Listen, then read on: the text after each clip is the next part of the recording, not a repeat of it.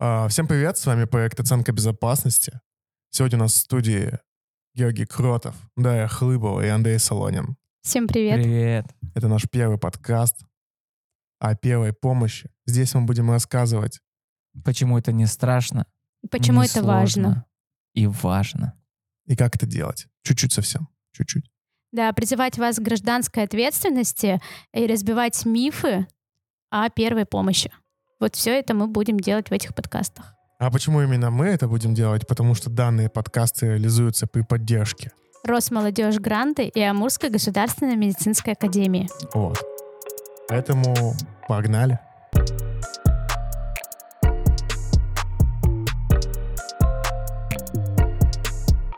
Ну, давайте, наверное, расскажем о том, что не, мы не просто люди с улицы, которые рассказывают вам о первой помощи, что мы занимаемся этим довольно-таки долго, уже на протяжении нескольких лет, и всегда изучаем новую литературу и рассказываем только свежую информацию. А также отслеживание новых законов по первой помощи, которых мы сегодня коснемся, которые каждый год модернизируются, становятся более раскрыты и интереснее. Да, еще мы не только команда каких-то инициативных молодых людей, мы еще все врачи с высшим медицинским образованием. Вот знаете, вот бывают на курсах такие вопросы, почему именно я должен, типа, помогать? Почему вы пришли, да, вообще?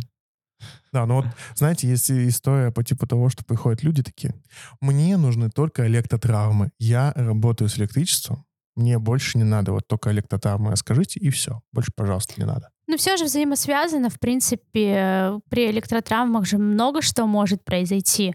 Ты же точно не знаешь, что при электротравме будет только точно там остановка а, сердечной деятельности. А может быть, у него произойдет электротравма на высоте, он упадет, и помимо остановки у него еще перелом какой-нибудь открытый будет. И ты такой, ага, я знаю, как качать, а что сделать переломом, я не знаю. Да, первая помощь это же не просто алгоритм одного действия. То есть здесь мы сделали так, и все. Это, большой же комплекс. Череда, да. Череда оценки функций, наверное, человека витальных. Череда оценки его состояния. Может быть такая ситуация, просто, да, возьмем. У него нет сознания, но он дышит. И мы такие, а мы учили только БСЛР. Мгм. И такие, о, надо качать. Начинаю качать. Кстати, меня разочек на Олимпиаде качнул один школьник. Это как? Была Олимпиада школьников, э, тогда еще АСЦ был таким не, не шибко большим, я еще был студентом. Я был актером, который упал со скейтборда. Если погуглить видео годов так 14-15, можно найти даже интервью со мной, где я еще худой, такой молодой. Я фотку видела. Вот. И один из э, парней после оценки безопасности, оценки сознания, понял, что у меня нет сознания. Он начал оценивать дыхание, и я ему дышал в ухо прям вот так вот. Я прям выдыхал максимально сильно. И он такой со стопроцентной уверенностью. Нет сознания, нет дыхания, приступаю к сердечно-легочной реанимации. И нач- начал меня качать. А он был таким крупным парнишкой. И пока операторы из вот этой симуляции открыли дверь, пока они забежали в кабинет, пока они сняли его с меня, он раз пять успел А меня что ты сам не встал? А ты попробуй встать, когда тебя качают. Во-первых, ты- тебе сбивают дыхание. Во-вторых, он не обращает внимания на твою реакцию. А в-третьих, ты ничего не можешь ему сказать. У него, короче, алгоритм в голове просто. Нет сознания, нет дыхания. Во-первых, у тебя сбивают дыхание, во-вторых, у тебя сбивают сознание. То есть он старался Технически. привести То есть ты даже не мог открыть глаза и э, что-то... Я это все делал, ему было без разницы. Вот. К вопросу о комбинированной по помощи. То есть может же быть комбинированные ситуации сложные.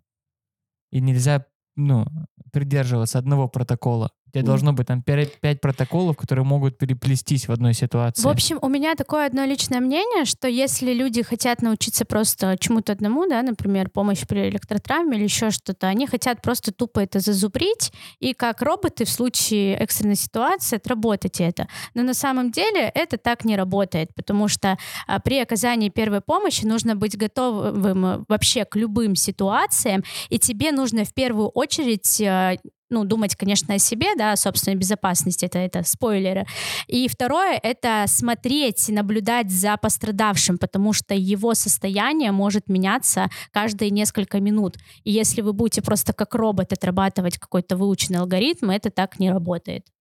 А, Кстати, я хочу добавить, что вот эта история по поводу обучения на производстве появилась только в э, сентябре прошлого года. Законы вышли. Но еще они пока официально не приняты. По идее, на каждом производстве должен быть человек, который инструктор по первой помощи, и он должен обучать всех первой помощи. Вот. И вот здесь мы приходим к категориям, то, что есть люди, которые обязаны оказывать первую помощь. Это какие-либо МЧС-спасатели, это Сотрудники полиции. полиции. А есть люди, которые могут оказывать первую помощь Мгм. после каких-либо курсов. Давай тут немножко подробнее расскажем, что да, есть вот кто имеет право оказывать первую помощь и кто должен обязан. То есть э, обязаны эти те э, лица, которые в силу своей каких-то профессиональной деятельности, они первыми оказываются на месте происшествия. Поэтому, в принципе, они будут э, обязаны оказать первую помощь. Это различные военнослужащие, сотрудники внутренних дел, работники всех там видов МЧС, пожарной охраны, а, просто, в принципе, да, какие-то а, вневедомственная У охрана. них, кстати, наказание вплоть до уголовно, вплоть до уголовного Уголовного, За да. неоказание, за да. неоказание первой помощи. Но, опять же, опять спойлер, наши подкасты нацелены не на таких людей. Наши подкасты именно для людей, которые хотят научиться оказывать помощь, уметь а, и Это обладать этими навыками. Чтобы они вступили в касту не обязанных, а тех, кто может, Да, оказывать. да, да.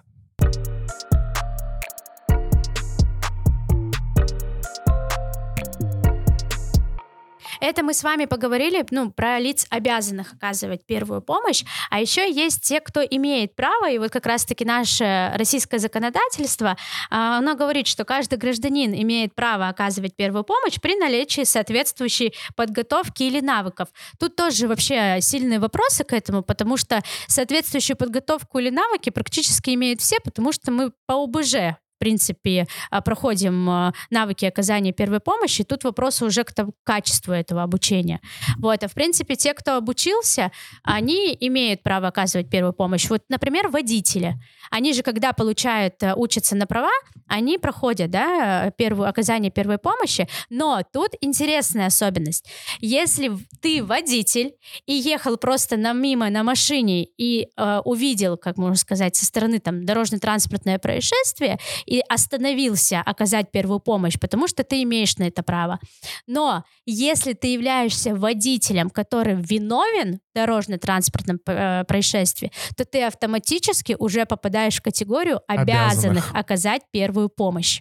Это пункт, э, пункт 2.6 э, правил дорожного движения. Да. То есть водитель обязан принять меры для оказания первой помощи. И сразу история в тему. У меня жена недавно получила права. Вот, можно ее поздравить. И у нее был цикл первой помощи. Она мне, ну, а так как я занимаюсь первой помощью, она мне кидала спойлеры. Это Мгм. раз, то, что их, то, чему их там учили. А второе, она э, сама чуть-чуть понимает в этом. То есть она задалась вот этим вопросом буквально после того, как она прошла вот эти курсы водителей по первой помощи. Им показывали советские фильмы, где до сих пор 15 к 2 нужно качать. Если два спасателя, там, вы меняетесь быстро максимально. Потом там какие-то непонятные ролики были по обеспечению себе безопасности. То есть э, оценки сознания, то есть нужно там было пульс смотреть, зрачки. У меня в тему есть история. Абсолютно недавно у меня подруга обучается в одном из высших учебных заведений, и к ним пришла, ну, скажем так, организация для того, чтобы провести мастер-класс по оказанию первой помощи.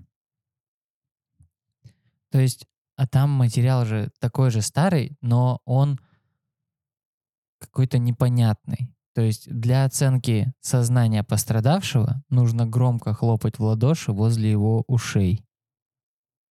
Вот такой примерный пример есть. Что?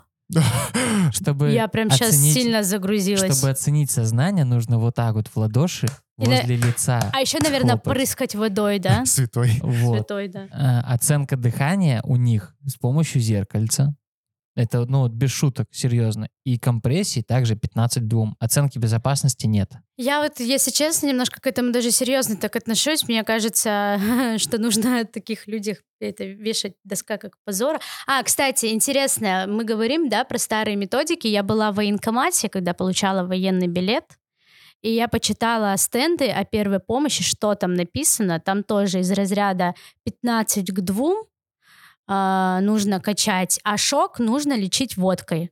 Если что, мы не пропагандируем алкоголизм. Употребление алкогольных э, напитков э, вредит вашему здоровью. А, в защиту, в защиту того, что сейчас происходит в нашей стране, могу сказать, что за последний год, даже два, очень сильно возросло качество преподавания первой помощи. То есть по- Согласна. появились какие-то э, курсы, появились кружки, появились вот такие вот подкасты, э, различные проекты реализованные с помощью Росмолодежь гранты э, и на других каких-либо учебных заведениях по типу как Коммунская государственная медицинская академия. Вот. И это начинает какими-то шагами двигаться. Я считаю, что сейчас просто молодежь более осознанная, Мгм. они понимают, что им это надо, им это пригодится. И вот у меня один мой хороший знакомый, он мне, ну как мой хороший знакомый, мой друг, он говорил, что нужно вот это все прививать еще со школы. То есть в школе обучаем первой помощи. Там э, вообще из- изначально он говорил, что это можно даже прививать С детского, детского сада. садика. Там в, в игровой форме Да. дети там учатся вызывать скорую помощь, ну, потому что реально ребенок может вызвать скорую помощь. Помочь, как минимум. Он, да, он не сделает какие-то компрессии или прием геймлиха, но он может вызвать скорую помощь и как-то помочь человеку. Вот, и мне кажется, то, что вот сейчас молодежь особенно более осознанная, и они сами стремятся к этим знаниям. Кто-то попадал в эти ситуации сам, у кого-то друг попадал в эти ситуации. У меня даже есть пример. К нам в а, аккредитационный симуляционный центр пришла экскурсия с администрацией, с ними был фотограф, а, Им просто показали возможности центра, и потом им объявили, что для них будут курсы первой помощи. И вот в моменте, когда мы рассказывали, им показали базис, там, буквально там потратили полчаса на оценку безопасности и оценку сознания. И вот у меня знакомая подруга фотограф, она шла с работы, и случилось э, ДТП, мотоциклиста сбили, и она такая, блин, я знаю, что надо делать. Надо безопасность оценить и сознание оценить. Но хорошо, что она оценила сознание, человек был в сознании, и она вызвала скорую помощь. Вот, и она после этого позвонила моей жене, потому что они работают вместе, и говорит, мне срочно нужно на курсы по первой помощи. В этот раз мне повезло, что он был в сознании, а что делать дальше, я не знаю. Вообще вот очень здорово, что осознанность у граждан, она появляется, она... а, Это классно, что у нас в стране популяризируется обучение навыкам оказания первой помощи. У меня, например, мама, она всегда говорит, ой, не, я ничего не смогу там сделать, но она- ну, когда она видит э, человека, который лежит, она всегда мне по видеосвязи звонит и говорит, что мне делать? И я вот так, как можно сказать, телемедицина, да, рассказываю, что же ей нужно делать. Вот, кстати, к вопросу об этих всех курсах и всего остального, нужно все равно понимать, что одно дело теория, а другое дело отрабатывать именно мануальные навыки. То есть то же самое базовое сердечно-легочное, наложение жгута, наложение повязки, боковое стабильное положение. То есть все навыки по первой помощи нужно отрабатывать именно очно. Да, потому что онлайн онлайном, но если ты это не попробуешь, все равно в экстренной ситуации ты растеряешься, Запутаешься запутаешься. и можешь сделать еще хуже, чем было. Как там говорилось, теория без практики глупа, а практика без теории слепа. Это Да. Суворов говорил. Да. Вау, сильно. А немножко отошли от темы, хотела развеять миф. Мы говорили про тех, кто имеет да, право оказывать Мгм. помощь, кто обязан. Многие думают, что вот медики, если они идут по улице и с человеком стало плохо, вот медик должен оказать первую помощь. Обязан, вернее, да, обязан.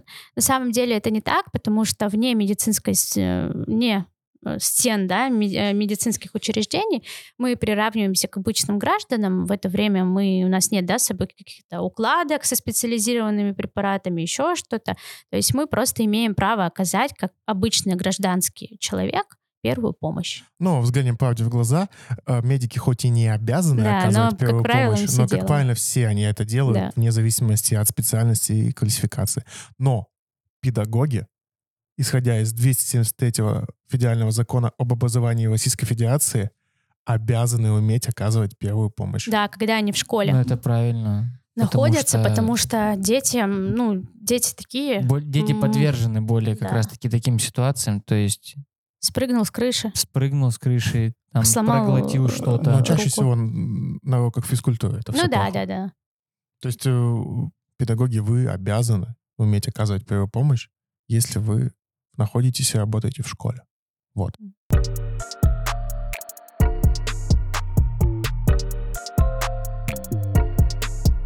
Слушайте, ребят, подкасты, конечно, круто, но вот мы только что сами проговаривали, что первая помощь — это мануальный навык, который нужно осваивать на каких-то курсах. А может быть, у вас есть какой-то курс? О, о, как ты классно спросил. У нас есть специальный курс на платформе Stepik, где мы будем максимально подробно рассказывать, а также вы можете смотреть, Наше обучающее видео.